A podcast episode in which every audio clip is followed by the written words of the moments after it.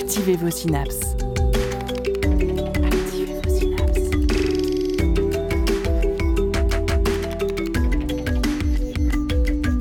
Poussez la porte du labo des savoirs et entrez dans un monde de science et d'expérience. C'est le labo des savoirs. Il ne fait désormais aucun doute, notre climat aujourd'hui est perturbé. Perturbé notamment par les activités humaines avec des conséquences sur la biodiversité, la température moyenne sur Terre et l'état de nos glaciers. Autant de constats observés par la communauté scientifique et les climatologues. Et pour savoir ce qui dévie d'un climat normal, nous devons étudier les climats passés à l'aide de la paléoclimatologie.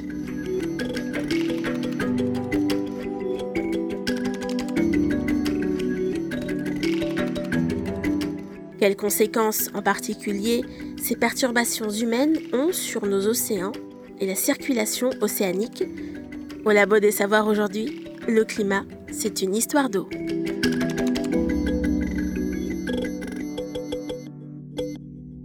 Et aujourd'hui, au Labo des Savoirs, nous accueillons Marie Elliott. Bonjour et bienvenue. Bonjour.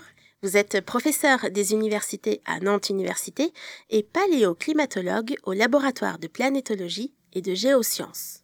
Une émission qui est produite en partenariat avec le Muséum d'histoire naturelle de Nantes Métropole dans le cadre des conférences étonnantes, des conférences donc mensuelles en lien avec l'exposition du moment au muséum qui est en ce moment Océan pour cette saison. Nous aurons également en fin d'émission une chronique du Labo des Savoirs de 2016 réalisée par Cathy Dogon sur les réfugiés climatiques. Des océans donc aussi touchés par le changement climatique, comme nous allons le voir dans cette émission, des préoccupations qui ne datent pas d'hier. Il faut s'attendre à un réchauffement des températures à l'échelle globale de 3 à 6 degrés en 100 ans. Si par contre euh, on fait un maximum d'efforts pour maîtriser nos rejets de gaz à effet de serre, euh, dans ce cas-là on s'attend quand même à un réchauffement mais qui serait de l'ordre de 1,5 degré à 3 degrés à la fin de ce siècle. Et quelques degrés, c'est peu, mais suffisant pour provoquer une hausse du niveau des mers et un bouleversement du climat de toute la planète. Il est grand temps de réagir. Déjà en 2006, Valérie Masson-Delmotte, paléoclimatologue et coprésidente de groupe au GIEC, nous mettait en garde dans C'est pas sorcier. En garde contre une trop forte hausse de la température moyenne et des impératifs à ne pas dépasser. Des estimations de l'ordre de 1 ou de 1,5 degrés selon les prédictions des climatologues. Marie Elliott, quels sont les apports de la paléoclimatologie à ces estimations? Nous, euh, en paléoclimatologie, ce qu'on apporte, c'est euh, des informations sur le fonctionnement du climat avant, avant que les hommes contribuent à l'augmentation du CO2 dans, dans l'atmosphère. Et donc, euh, on apporte de l'information sur l'état climatique euh, naturel. Alors, des changements de température de l'ordre de 1-2 degrés, on en a vu dans le passé et on peut justement utiliser ces périodes de temps pour faire des tests. On teste justement les mêmes modèles climatiques qui font les prédictions futures sur des états climatiques passés. Et on va, pouvoir, on va pouvoir voir euh, dans cette émission justement comment est-ce qu'on arrive à connaître le climat du passé. Et euh, on parle de paléo-climat depuis, euh, depuis quelques minutes déjà, mais quelle serait votre définition de cette discipline du paléoclimat? La discipline du paléoclimat, c'est une discipline extrêmement variée puisqu'il il y a de multiples façons de reconstruire les climats passés. Alors il y a deux grandes entités les reconstructions qui sont basées sur des archives marines, c'est-à-dire euh, des carottes de sédiments, des fossiles qui ont grandi dans l'océan et qui ont donc enregistré les conditions océaniques la circulation océanique et donc la température de l'océan, par exemple. Et puis, il y a une deuxième grande famille qui sont les traceurs continentaux. Et eux, ils nous donnent des informations sur la température de l'air, sur, par exemple, même le CO2 qu'il y avait dans l'air, euh, la quantité de pluviosité, etc. Et donc ça, c'est surtout des enregistrements, par exemple, de lacs ou encore les cernes d'arbres. Et donc, chaque discipline a une archive qui lui est associée et euh, donc une, expertise qui est un, petit peu différente. Mais la paléoclimatologie, de façon générale, c'est explorer de façon la plus quantitative possible les états climatiques passés. Et c'est une discipline qui est vraiment transdisciplinaire, qui fait appel euh, à de la modélisation, qui fait appel à de la géologie, de la biologie. C'est vraiment beaucoup de, spécialités qui se retrouvent sur cette même volonté de connaître euh, les climats. C'est une discipline qui est très multidisciplinaire, justement, puisqu'elle fait appel à des informations sur la biologie des organismes que nous étudions.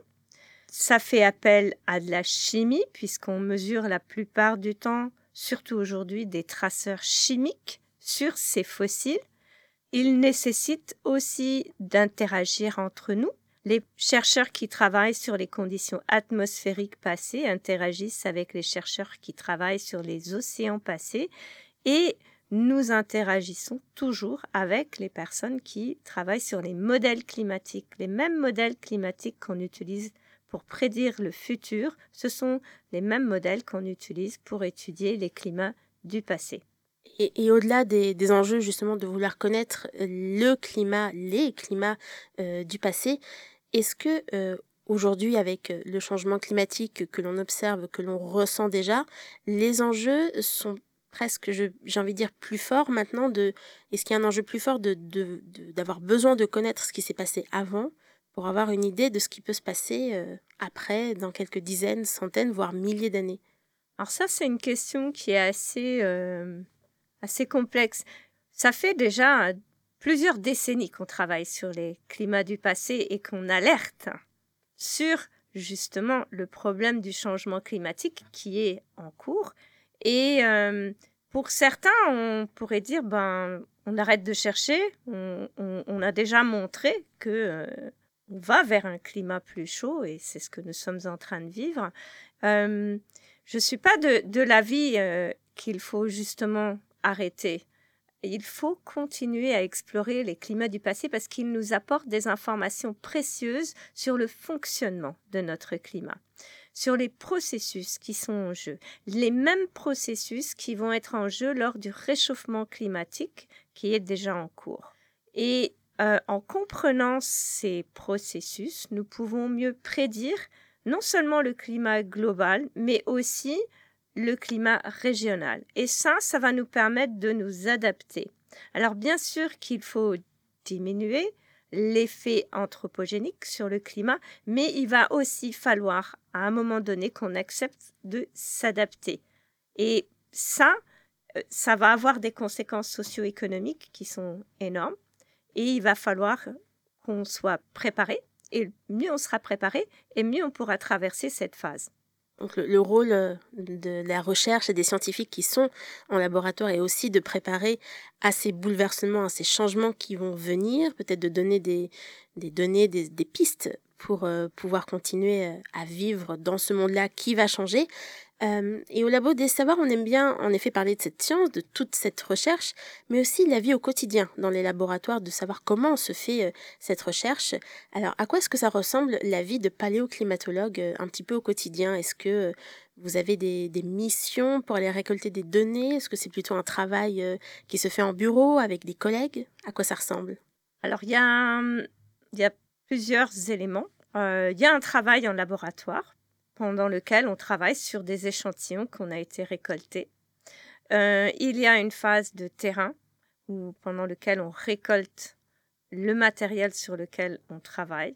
Ensuite, il y a une phase d'interprétation des données que nous avons obtenues.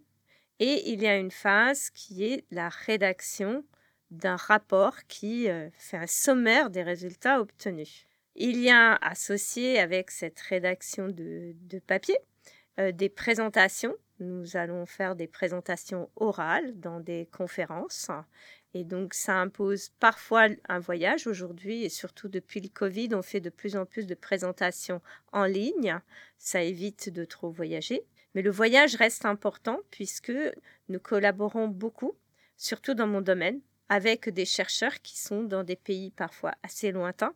Et on se rend compte qu'il est important pour nous de nous mettre autour d'une table pour pouvoir discuter des phénomènes que nous étudions, afin de pouvoir euh, trouver le matériel que nous n'avons pas encore étudié, qui va nous permettre de répondre à des questions qui sont encore en suspens. Et tout ça passe la plupart du temps par un travail de collaboration avec des collègues qui font des travaux qui sont complémentaires. J'imagine qu'il y a différents corps de métiers qui sont euh, euh, invoqués pour euh, toutes, ces recherches, du technicien ou de la technicienne de laboratoire jusqu'au professeur ou au chercheur ou chercheuse dans l'université. mais il y a aussi une vie en dehors du labo, sur le terrain, à l'extérieur par exemple? Alors, tous les paléoclimatologues vont sur le terrain. Il y en a qui travaillent euh, sur euh, plus dans les laboratoires. Moi, je suis quelqu'un qui aime beaucoup le terrain et euh, donc j'ai une grande expérience de à la fois de mission en mer pendant lequel on va chercher des carottes de sédiments marines. Donc on passe un mois en mer, on travaille nuit et jour sur le pont, on découpe les carottes, on les étudie, on fait les premières analyses à bord du bateau et puis, lorsqu'on revient dans les laboratoires, on a déjà un jeu de données sur lequel on peut travailler. Ça, c'est une partie du terrain que je fais. Une deuxième partie, c'est dans les zones euh, tropicales, notamment en, Indonésie, où euh, je travaille sur des bénitiers fossilisés. Et donc, pour cela, je vais j'essaye de trouver des récifs qui ont été fossilisés il y a des dizaines de milliers d'années et dans lesquels je peux trouver ces fossiles euh, sur lequel je travaille. Donc, il y a deux, deux différentes euh, régions dans lesquelles j'ai pu travailler. Et quels sont les, types de, données finalement, enfin les informations plutôt, qu'on arrive à récupérer alors soit de ces carottes, euh, bah, on va commencer par les carottes de glace typiquement, euh, comment, qu'est-ce qu'on récupère comme information, à combien d'années, de, milliers, je ne sais pas, de millions d'années, est-ce qu'on peut remonter avec ces carottes de glace? Alors, il y a les carottes de glace et il y a les carottes de sédiment. Moi, je travaille beaucoup sur les carottes de sédiment. Les carottes de sédiment, on peut remonter à des dizaines de millions d'années, si on veut. Euh, les travaux que moi j'effectue, c'est plutôt sur les derniers quelques millions d'années. L'information qu'on peut obtenir dans les carottes de sédiment, c'est surtout la température de l'eau au cours du temps. On peut reconstruire le volume de glace au cours du temps on peut regarder la cyclicité de notre climat et donc la variabilité de notre climat et donc étudier les forçages de changement climatique sur des longues périodes de temps. On peut faire la même chose dans les carottes de glace, mais on est contraint pour le moment aux derniers 800 000 ans. C'est déjà pas mal c'est déjà pas mal, mais pour nous, c'est pas assez. C'est pas assez. Il faut absolument qu'on puisse remonter plus loin dans le temps et c'est ce sur lequel on est en train de travailler. On continue de discuter au Labo des Savoirs après une pause musicale en compagnie de Romane Santonelli et son titre Atlas.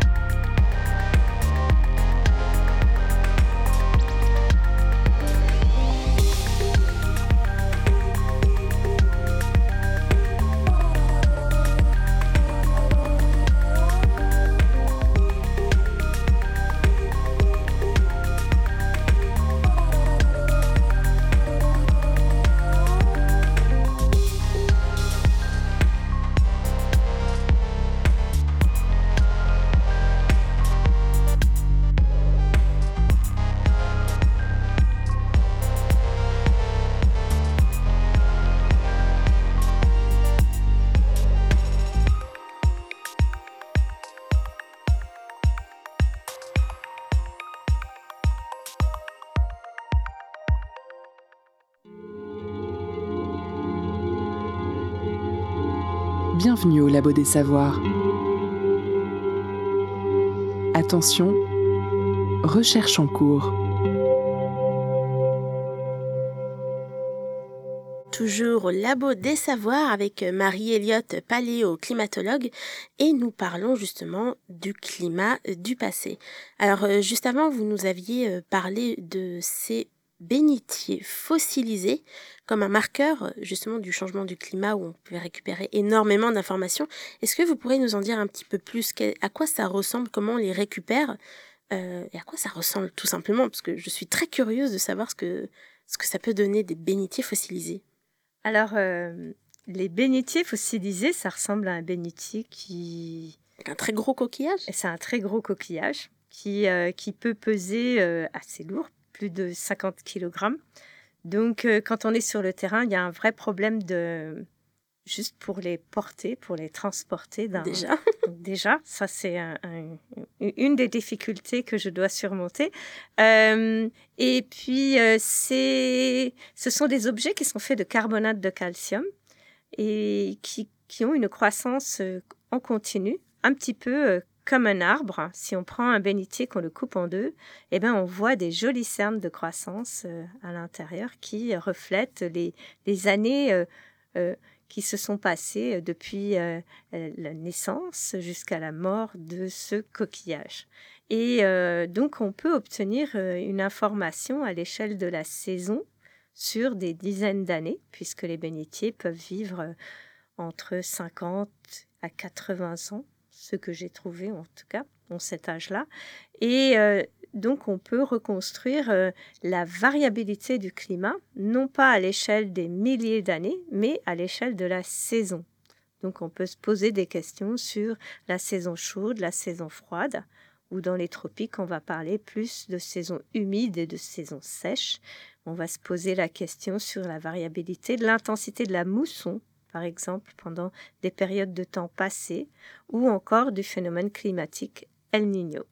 Un autre marqueur de la variabilité du climat qui est euh, beaucoup étudié, ce sont, je crois, les foraminifères. Encore une, autre espèce, une autre bébête un peu bizarre. Qu'est-ce que cela donc? Alors, les foraminifères, ce sont à l'inverse des microfossiles. Ils mesurent moins d'un millimètre, mais ils sont faits de carbonate de calcium, tout comme les bénitiers. Et euh, lorsqu'ils vivent, ils vivent dans les eaux de surface ou encore dans les eaux profondes et ils secrètent du carbonate de calcium et ils enregistrent les conditions de température, de salinité dans lesquelles ils ont grandi. Et ces foraminifères, on les retrouve dans les sédiments marins. Et on les retrouve partout, à toutes les latitudes, dans les tropiques, dans les hautes latitudes, dans les zones arctiques, on les retrouve vraiment à beaucoup d'endroits différents euh, du globe. Donc, ce sont vraiment euh, des informations précieuses mhm. sur, euh, est-ce que j'ai envie de dire presque l'état de l'eau à l'instant où ils se sont formés? Exactement, c'est exactement ça. Donc, c'est des, des enregistreurs parfaits des changements de la température de l'océan, par exemple. Sur, sur la quantité de, carbone, d'oxygène, enfin sur, la composition même de l'océan? Alors, ce qu'on mesure sur les foraminifères, c'est la composition isotopique de l'oxygène. Donc, c'est le rapport entre l'oxygène lourd, au 18, et l'oxygène léger, au 16. C'est deux isotopes. Et euh, ce rapport isotopique, il reflète les changements de température de l'eau dans le passé. Et donc, à partir de cette mesure, on peut faire des reconstructions de la température, mais aussi du volume de glace. Donc on a accès à différents types d'informations. Si vous me dites volume de glace, ça veut dire aussi niveau des océans? Exactement. Le volume de glace est lié au niveau marin. Plus le volume de glace s'accroît, plus le niveau marin baisse et inversement. Plus il fait chaud, plus le glacier fonde, plus le niveau marin augmente. Et qu'est-ce que la, concentration en oxygène, enfin le, ce rapport isotopique entre l'oxygène 16 et l'oxygène 18 euh, nous dit sur l'état des océans? Dans le passé, ce rapport isotopique va varier dans l'océan. Hein. donc le rapport isotopique de l'eau va varier avec la quantité de glace stockée au pôle. Pourquoi? Parce qu'il y a ce qu'on appelle un fractionnement isotopique en, lorsque on a la formation des nuages, des précipitations, donc de la pluie, et ensuite les précipitations neigeuses aux hautes latitudes. Et ce fractionnement isotopique, en fait, il va séparer les différentes isotopes de l'oxygène. L'oxygène lourd, plus lourd, l'oxygène 18, va avoir tendance à préférer rester dans la phase liquide, donc dans l'océan, alors que l'oxygène 16 plus léger va avoir tendance à être évaporé plus facilement et donc être transporté vers les hautes latitudes et former la glace. Donc en gros, lorsque vous êtes en période de haut niveau marin, volume de glace faible, nous avons un océan qui va être appauvri dans l'oxygène 18 plus lourd et inversement, lorsque nous sommes en période froide, lorsque nous avons un couvert de glace sur le continent qui est très important, nous allons avoir un enrichissement de l'océan en oxygène lourd 18. C'est un des principes qui nous permet de reconstruire les variations du niveau marin passé. Ça veut dire que grâce à ces foraminifères, donc ces microscopiques fossiles marins, on arrive à reconstruire le climat d'il y a, mettons, 200 000 ans. Oui. Est-ce que ça veut dire qu'on a aussi une idée du, cycle, de la façon, de la, variabilité euh, de, l'état des océans, en mhm. plus de l'instant T? C'est exactement ce que l'on voit lorsqu'on descend dans la colonne de sédiments. On va analyser les foraminifères qui ont vécu de plus en plus vieux. Donc, on va prendre des petites couches hein, dans les, les, carottes de sédiments et on va analyser les foraminifères dans chacune de ces couches et on va obtenir euh, un profil, un profil en fonction du temps, de la composition isotopique de l'oxygène. Et ce profil va nous renseigner sur les variations, entre autres, hein, du niveau marin passé et donc de la variabilité de la croissance et la fonte des calottes de glace au cours des derniers millions d'années. Donc ça, c'est ce qui se passe dans les océans. Est-ce que cette variabilité euh, des océans a aussi un rôle à jouer dans la variabilité du climat général autour du globe, euh, parce que vous aviez parlé euh, tout à l'heure de, ce qui ressemblait beaucoup au cycle de l'eau, finalement. Est-ce que ça a aussi une, incidence sur le climat euh, et son évolution tout autour du globe? Le niveau marin reflète le changement climatique. Euh, puisque est associé à une période chaude, un niveau marin plus élevé, et une période froide, un niveau marin plus bas. Donc en fait, ça fonctionne un peu dans les deux sens. Si on change le niveau marin, on va modifier le climat, mais en modifiant le climat, on va aussi modifier le niveau marin. Donc il y a des échanges vraiment qui se font, c'est, c'est pas quelque chose de juste euh, très euh, à, un seul sens. Mm c'est vraiment un, échange entre, j'ai presque envie de dire l'atmosphère aussi, c'est ce jeu entre l'atmosphère euh, et, les océans. Le facteur le plus important lorsqu'on étudie les climats du passé, ça va être la quantité de CO2 dans l'atmosphère. Ça, c'est le facteur qui va modifier euh, à la fois la température, à la fois le volume de glace, et euh, donc euh, on, va se retrouver avec des périodes chaudes ou froides. C'est vraiment le facteur prépondérant. L'océan, la température de l'océan et le niveau marin va être une conséquence du changement de la quantité de CO2 dans l'air. Et quelles sont les raisons qui peuvent exister? De cette variation du CO2 dans l'atmosphère? Est-ce que ça se fait Est-ce qu'il y a des causes entre guillemets naturelles, des, choses cycliques qui participeraient justement à cette évolution également cyclique du climat? Nous savons qu'il y a des cycles climatiques, c'est ce qu'on appelle les cycles de Milankovitch, qui sont dus à des changements de l'orbite de la Terre autour du Soleil. Ça, ces changements, c'est ce qu'on appelle un forçage externe à la Terre et qui sont naturels et qui se produisent depuis des millions d'années. C'est-à-dire que la distance entre la Terre et le Soleil évolue dans le temps. Cette différence de rayonnement solaire qui sont reçus à la surface de la Terre va faire changer la température de l'océan. Si on modifie la température de l'océan, on va, on va modifier le flux de CO2 entre l'atmosphère et l'océan. Et donc il y a un mécanisme qui est forcé par les changements de l'insolation qui a un résultat, une conséquence sur la quantité de CO2 dans l'air. Et ça, ça se produit de façon tout à fait naturelle depuis 800 000 ans, ça on le sait, et on est même capable de remonter plus loin. Je vous disais tout à l'heure que les 800 000 ans, c'est l'enregistrement glaciaire. On aimerait remonter plus loin. On sait depuis 800 000 ans que la quantité de CO2, de dioxyde de carbone dans l'atmosphère, oscille entre à peu près 180 et 280 parties par million. C'est une autre façon d'exprimer un pourcentage, une quantité de CO2 dans l'air. Aujourd'hui, nous sommes autour de 400 parties par million. On est très au-dessus de toutes les valeurs que nous avons eues pour les derniers 800 000 ans. Et la variabilité de la quantité de CO2 dans l'air au cours de cette période de temps, elle a été forcée par les variations d'insolation qui sont reçues à la surface de la Terre et donc les cycles de Milankovitch. Aujourd'hui, on est dans une donne très différente. Parce que on a une activité humaine, j'imagine? Ça, depuis 1850, euh, si on regarde les courbes de dioxyde de carbone dans l'air, depuis 1850, on a un décrochage. Ça a commencé avec la révolution industrielle. Et ensuite, à partir des années 40, là, il y a une augmentation encore plus exponentielle. Donc, on a des preuves euh, tangibles Tout que euh, le relâchement dans l'air de CO2 de l'homme a changé la quantité de CO2 euh, dans l'atmosphère et participe au réchauffement climatique. Aujourd'hui, on fait des mesures et depuis les années 50 dans un site au milieu du Pacifique, à Mauna Loa.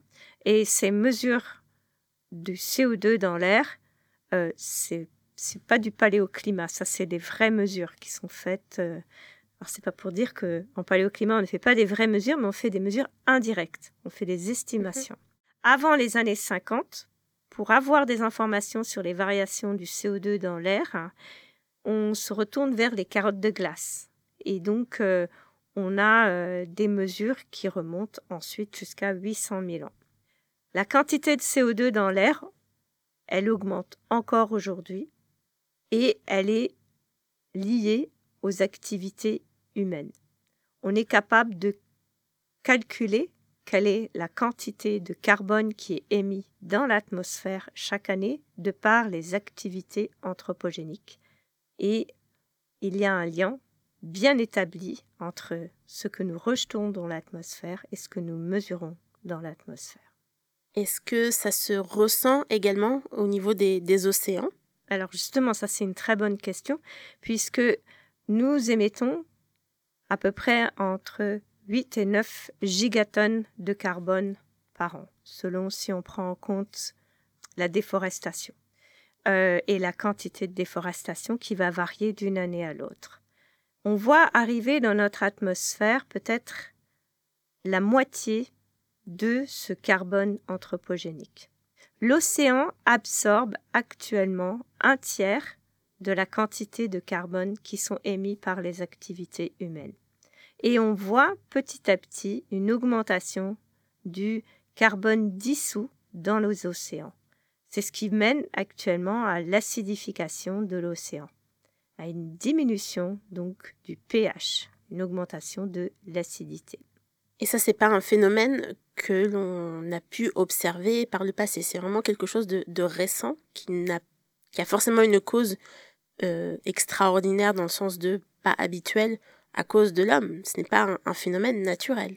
C'est pas un phénomène naturel, non. On ne voit pas l'augmentation, on ne peut pas expliquer l'augmentation de, du CO2 dans l'océan autrement que par l'augmentation des, de la consommation du carbone fossile par les actions anthropogéniques.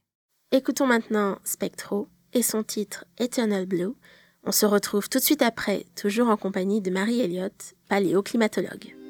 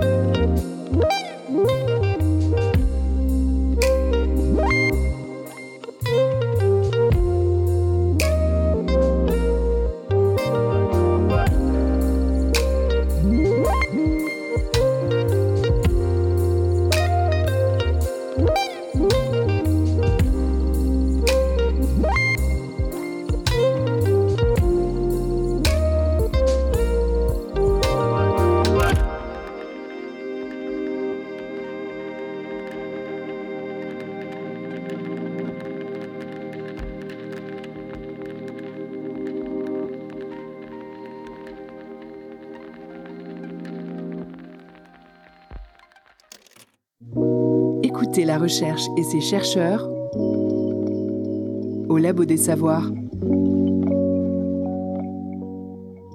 Toujours au Labo des Savoirs pour notre dernière partie, on parle toujours de paléoclimat en compagnie de Marie Elliott, paléoclimatologue au LPG, qui nous expliquait que la main de l'homme a été lourde sur les causes du changement climatique que l'on observe aujourd'hui, donc un climat qui va changer, qui a changé par le passé, et euh, je crois que vous, on avait commencé à en discuter euh, en deuxième partie de, de notre émission.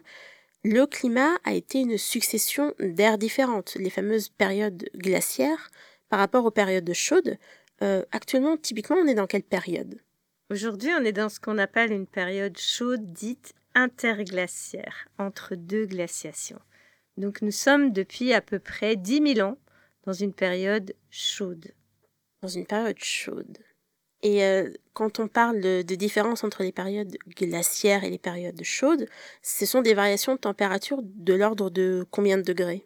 Si on prend une moyenne globale, la différence de température entre une période glaciaire froide et une période chaude interglaciaire, elle est entre 4 et 5 degrés.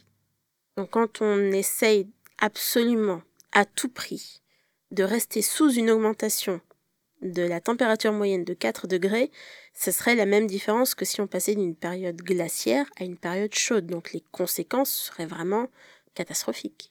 Oui, elles seraient très significatives. Significatives, en effet. Oui. En dehors de la main lourde de l'homme sur le CO2 et euh, toutes nos pratiques que nous devrions peut-être revoir, euh, quels sont les phénomènes naturels qui mènent à cette hausse de la température? Vous nous aviez parlé de l'inclinaison euh, de la Terre de cycle naturel.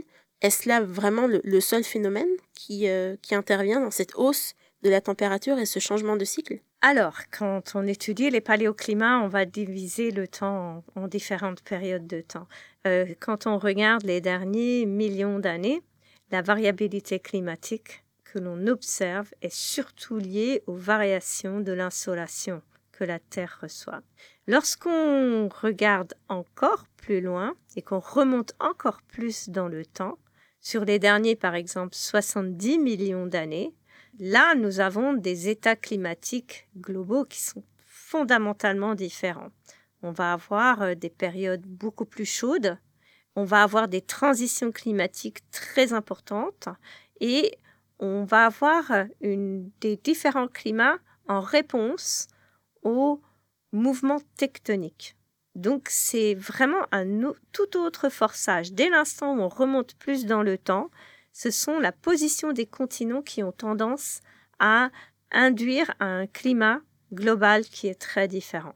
Est-ce que ce sont des, phénomènes donc différents qui amènent à des cycles, à des cycles différents qui sont euh, presque en parallèle, c'est-à-dire que des cycles qui n'ont pas la même période, qui, qui ne durent pas le même nombre d'années, mais qui parfois se superposent, parfois s'annulent et qui font qu'on a une périodicité bien définie du climat. Alors la périodicité euh, bien définie du climat pour les derniers millions d'années est vraiment due à l'insolation. C'est le principal facteur. C'est le principal facteur. Après, il y a aussi une cyclicité dans les mouvements tectoniques, mais cela sur des beaucoup, beaucoup plus longues périodes de temps c'est ce qu'on va appeler les cycles d'orogenèse et d'érosion des continents. Donc là, on, on, rentre dans des cyclicités qui sont sur des échelles de temps géologiques beaucoup plus longues, des centaines de millions d'années. Alors que pour l'inclinaison de la Terre, on est sur des périodes plutôt qui sont de l'ordre de... De 20 000 ans, de 20 40 000 ans, 100 000 ans. Donc ça n'a rien à voir. On est vraiment dans des échelles de temps très très différentes. Presque rapide finalement quand on compare comparé, à l'âge de la Terre, oui. Comparé à l'âge de la Terre, oui. Vraiment, ce sont des, des changements qui, euh, qui nous apprennent ce qui s'est passé il y a très longtemps. 200 000, 300 000, peut-être un million d'années et on, on aimerait bien un petit peu plus. Mais est-ce que ces euh, variations nous en disent également plus sur le climat à venir, dans le sens où euh, quels sont vraiment les, les, résultats, les données qui nous importent maintenant pour qu'on puisse savoir ce qui va nous attendre dans la dizaine, voire la centaine d'années à venir Il y a deux réponses. La première, c'est qu'on n'est pas certain d'avoir un analogue dans le passé au climat qui vient. Donc, euh, dire qu'on va avoir un analogue précis, on, devient incertain. On se pose la question, puisque aujourd'hui, nous sommes dans un modèle où nous changeons extrêmement rapidement la quantité de CO2 dans l'air. Et donc, les perturbations environnementales se font avec une dynamique euh, que nous n'avons pas vue ou nous ne pensons pas avoir vue avant. On est vraiment dans une situation inédite à cause de l'activité humaine. Oui, de par la vitesse à laquelle on est en train de changer la composition de l'atmosphère. Mais, comme je vous le disais tout à l'heure, on peut quand même explorer les processus de changement climatique. On est aussi en train d'essayer d'identifier des périodes où il y a eu des accidents climatiques. Il y a eu des périodes dans le passé où il y a eu des changements extrêmement soudains, extrêmement rapides de euh, la température, de la quantité de CO2 dans l'air, qui ont été le résultat euh, parfois de relargage de CO2 accidentel euh, depuis l'océan euh, suite à des grands séismes ou euh, un volcanisme soudain. Donc, dans ce sens-là, on a un analogue en termes de quantité de carbone. Mais nous étions dans un monde très, très différent de l'actuel. Et donc, de pouvoir dire que c'est un analogue au climat qui, qui, est prédit, c'est très compliqué. Et à quoi est-ce que on pourrait s'attendre du coup euh, sur un, climat euh, qui aurait 2 degrés de plus qu'aujourd'hui? Quelles seraient vraiment les, les conséquences que l'on observerait peut-être sur des dizaines ou des centaines d'années? À, quoi ressemblerait le, le, niveau des océans? Quelle quantité de CO2 euh, dans les océans, dans l'atmosphère? Je mhm. ne pense pas avoir la réponse précise. Par contre, euh, je peux euh, au moins faire une liste des éléments que nous observons actuellement et que nous essayons d'étudier. Je pense qu'on n'a pas la réponse à toutes ces questions, mais nous regardons de façon très attentive, en termes de communauté euh, paléoclimatique et climatique, hein, la fonte de la glace de mer en Arctique. Ça, c'est quelque chose qui va avoir un bouleversement très important sur notre climat. Une autre chose que l'on observe et qu'on essaye de, mieux prédire, c'est euh, la quantité de fonte qui va avoir lieu au niveau du Groenland. Cette calotte de glace continentale stocke une quantité de d'eau douce très très significative et euh, quelle est la quantité de cette glace qui va fondre dans un monde où on va avoir plus de degrés? On n'est pas capable de donner une réponse précise à ce stade. Tout ce qu'on sait, c'est qu'il y a un risque. Et ce risque, on ne sait pas quand est-ce qu'il va avoir lieu. Ce que l'on connaît de notre climat, c'est qu'il y a des moments de bascule. Il y a des, des, points de rupture presque, de, de non, des points de non-retour. Des, des, points de rupture, on va appeler ça. Pas des points de non-retour, parce que ça, c'est trop dramatique pour moi. Mais un, un, point de rupture, c'est-à-dire qu'on va passer euh, d'un mode à un autre très rapidement. On ne sait pas quand et on ne sait pas avec quelle amplitude. Tout ce qu'on peut dire, c'est qu'il y a ce risque. En tant que chercheur, on, c'est ce que nous, nous pouvons apporter à ce stade en tant que communauté, on se rassemble, et c'est ce que fait ce que font tous les chercheurs qui travaillent pour le rapport du GIEC, euh, et on rassemble toutes ces informations. tous les cinq ans, on va faire un état des lieux et on va euh, pouvoir euh, donner avec plus de précision les prédictions qui sont issus des modèles climatiques, des modèles de glaciologie euh, sur lesquels des équipes entières travaillent. Donc vous donnez une réponse précise, je ne suis pas capable de le faire, mais je peux dire que nous travaillons en tant que communauté sur ce point. Une chose est certaine, c'est que le niveau des mers continuera à augmenter, l'océan continuera à se réchauffer et nous pouvons dire que lorsque l'océan se réchauffe, l'océan absorbera moins de carbone. Donc actuellement, l'océan absorbe un tiers du carbone anthropogénique. On se pose la question, est-ce que l'océan va pouvoir continuer à absorber ce carbone anthropogénique? C'est une question fondamentale parce que si l'océan ne peut plus absorber cette quantité de carbone chaque année, eh ben, ça va augmenter encore plus la quantité de carbone dans l'atmosphère. C'est un petit peu le, serpent qui, se mord la queue, c'est-à-dire qu'il faut vraiment agir sur plein de points différents pour que non seulement l'atmosphère se débarrasse du CO2, pouvoir baisser la concentration de CO2 euh, des océans, donc c'est vraiment quelque chose presque de multifactoriel. Et euh, la communauté scientifique essaye d'alerter sur tous ces points d'amélioration que nous, humains, euh, devrions mettre en place pour qu'on puisse... Euh, Ça fait des décennies que les chercheurs alertent. Et est-ce que, est que les scientifiques se sont écoutés? Pas suffisamment. Pas suffisamment. De la part des politiques, de la part... Euh, C'est un enjeu économique, politique, qui va bien au-delà de mon domaine d'expertise. Il y a des enjeux qui, qui sont financiers, qui sont trop importants. Je pense que quand on va se rendre compte du coût du réchauffement climatique, parce qu'il y aura un coût pour euh, aider les populations à s'adapter, euh, à ce moment-là, il y aura un changement d'attitude. Je le souhaite. La science, toutes les sciences, au Labo des Savoirs.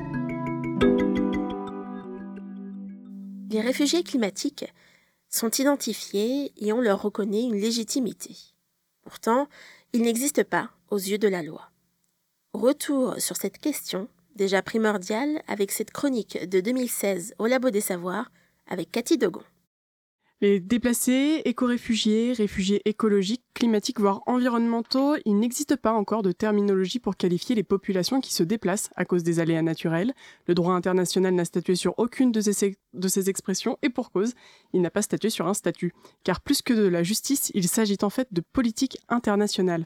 Yves Pasco est directeur au European Policy Center, un think tank basé à Bruxelles, et édicteur pour le site European Migration Law. Alors, la question des réfugiés climatiques est une question qui arrive de temps à autre et plus ou moins euh, régulièrement à l'agenda politique. C'est une question qui, par exemple, dans le cadre de ce qu'on appelle le programme de Stockholm, qui avait été adopté il y a six ans, euh, était apparue sur une des priorités ou sur un des objectifs politiques sur lesquels l'Union européenne avait envisagé de discuter.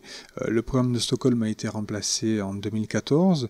La question des réfugiés climatiques ne figure plus au titre des priorités politiques et c'est une question qui n'a pas quitter l'agenda politique, mais en tout état de cause, c'est une question qui, euh, qui allie deux difficultés. Une difficulté d'ordre politique, doit-on euh, effectivement se saisir de cette question-là, et une difficulté d'ordre juridique, comment est-ce que l'on qualifie ces personnes-là, sachant qu'aujourd'hui, le système de protection internationale est essentiellement bâti sur la question du réfugié qu'on appelle communément de réfugié politique. Donc, est-ce que l'on doit créer un statut spécifique pour les réfugiés climatiques sans pour autant que ce statut spécifique nuise au statut des réfugiés politiques? La communauté internationale n'a pas encore de réponse à cette problématique, mais quelques États, indépendamment, se sont déjà penchés sur la question.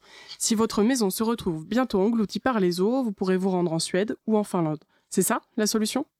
Rien n'empêche qu'un certain nombre d'États décident de leur propre chef d'accorder une protection spécifique à des personnes qui seraient victimes de catastrophes naturelles. Ensuite, euh, la décision internationale a ceci de difficile, c'est qu'elle prend du temps. Il faut mettre autour de la table un ensemble d'acteurs, définir les objectifs et lancer une négociation pour savoir qui est-ce qu'on protège, comment, de quelle manière, sur quel territoire, pendant combien de temps, avec quel statut. Et d'une certaine manière, ces questions-là sont des questions qui relèvent tout le temps de la souveraineté parce qu'on parle de personnes qui traversent des frontières et qui échappent en l'espèce à une catastrophe naturelle. Et par conséquent, euh, la négociation sur toutes ces questions-là euh, fait place à des oppositions, euh, fait place à des positions communes, et c'est une négociation internationale qui, si elle se déroule soit dans le cadre de l'Union européenne, soit dans un cadre plus large international, prendra, quoi qu'il en soit, du temps. Et donc ce temps-là, si un certain nombre d'États veulent aller plus vite, ils peuvent toujours le faire, et ça relève de leur souveraineté, le faire tout seul. Le Brésil, par exemple, a accueilli 40 000 Haïtiens en 2011 suite au séisme de 2010, des personnes qui ont toutes obtenu le droit d'habiter indéfiniment. Suite au changement climatique d'une région, ce sont souvent les pays voisins qui endossent le rôle d'hôtes. De manière générale, les, les, phénomènes migratoires sont dans leur grande majorité des phénomènes régionaux. Qu'il s'agisse de migrations causées par les conflits, qu'il s'agisse de migrations causées par la pauvreté, qu'il s'agisse de migrations causées par les phénomènes climatiques ou les, euh, désastres naturels, euh, on se rend compte de manière euh, relativement stable et, et, et, ce que disent les recherches, c'est que ces mouvements-là sont essentiellement des mouvements à caractère régionaux, et donc par voie de conséquence, ce sont les pays limitrophes qui en supportent soit le poids, soit acceptent d'être solidaires en fonction de la manière dont on considère ces mouvements-là. Encore faut-il que l'entente entre les deux pays soit cordiale. Une question s'invite alors au débat. Les frontières sont-elles toujours d'actualité? Dans l'histoire, de nombreux peuples vivaient au rythme de la nature sans être enfermés par le principe de nation. La nation peut être considérée comme un frein si l'on considère que les réponses à apporter à des situations ne sont pas par définition des réponses nationales, mais des réponses collectives. Et si on prend la question, par exemple, des, euh, phénomènes migratoires, euh, il me semble, et j'en suis en tous les cas intimement convaincu, que les réponses à apporter aux phénomènes migratoires que nous rencontrons aujourd'hui et que nous rencontrerons demain, peut-être du fait des changements euh, climatiques, certainement d'ailleurs du fait des changements climatiques, doivent par définition être des réponses transnationales. Et en l'espèce, il existe un cadre qui est le cadre de l'Union européenne qui permet de répondre à ces questions-là. Et de ce point de vue-là, la nation est un facteur bloquant à la décision commune et à la coopération commune. Face au nationalisme ambiant, Yves Pasquot redoute que l'abaissement des frontières ne soit pas à l'ordre du jour. En résumé, les vrais chanceux dans l'histoire, ce sont ces Hollandais qui luttent depuis des siècles avec leurs moulins contre la montée des eaux. Ils bénéficieront des avantages de l'espace Schengen et la générosité de la Finlande ou de la Suède.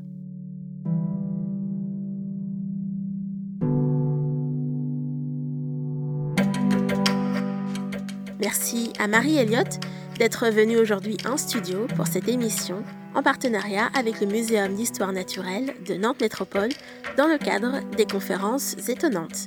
Une programmation à retrouver sur les réseaux du labo et du muséum. Merci également à Sophie Potvin pour son aide à la réalisation aujourd'hui. Merci à vous de nous avoir écoutés aujourd'hui au Labo des Savoirs. Vous pouvez retrouver toutes nos émissions et nos podcasts sur labodessavoirs.fr ou sur votre application de podcast préférée. Suivez nos réseaux sociaux pour toutes nos actualités et on vous dit à la semaine prochaine pour une nouvelle émission.